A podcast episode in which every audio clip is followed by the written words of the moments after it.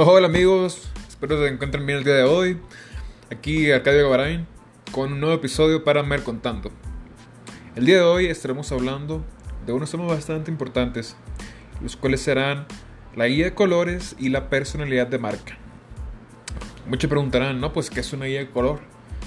Ok, sí, pues, aunque no estemos conscientes, los colores nos, al verlo uno, nos causan sentimientos sentimientos y, diferentes tipos de interacción con nosotros dependiendo del color. Por ejemplo, no sé si, se han dado cuenta que algunas marcas como McDonald's, Burger King, Carl Jr. usan colores muy llamativos, colores muy vivos, color rojo y amarillo, los cuales pues tienen diferente significado de mente dependiendo del área en el mundo en el que, en el que estemos.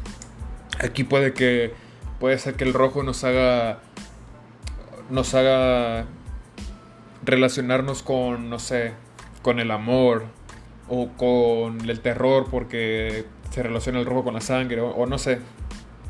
Muchas personas los, lo miramos de forma diferente, pero para tu marca tienes que elegir el color adecuado.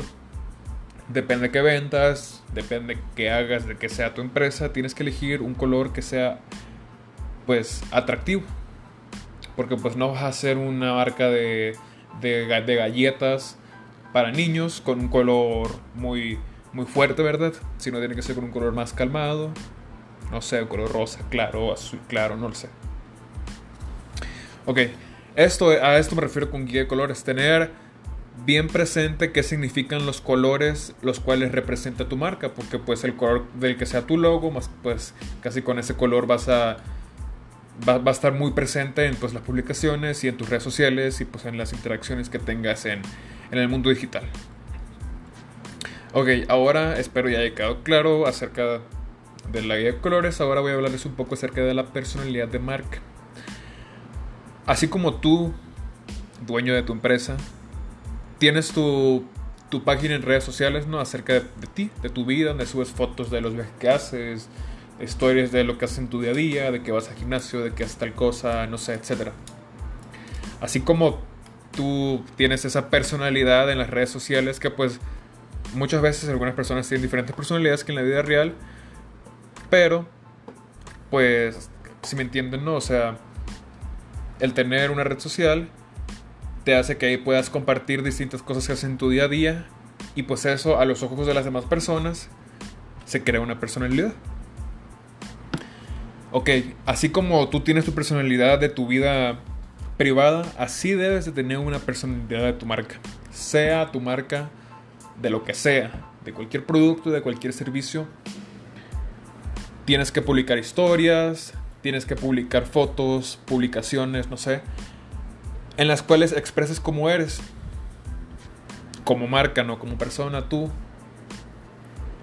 Y eso se va a determinar dependiendo de cómo sea el público al cual te estás dirigiendo. Si quieres una marca, si eres una marca de alto prestigio, pues usualmente suelen ser unas marcas arrogantes, las cuales no se explican por qué son de alto prestigio. O puede ser una marca más amable, que empatice con la gente, que se entienda con sus consumidores. No lo sé.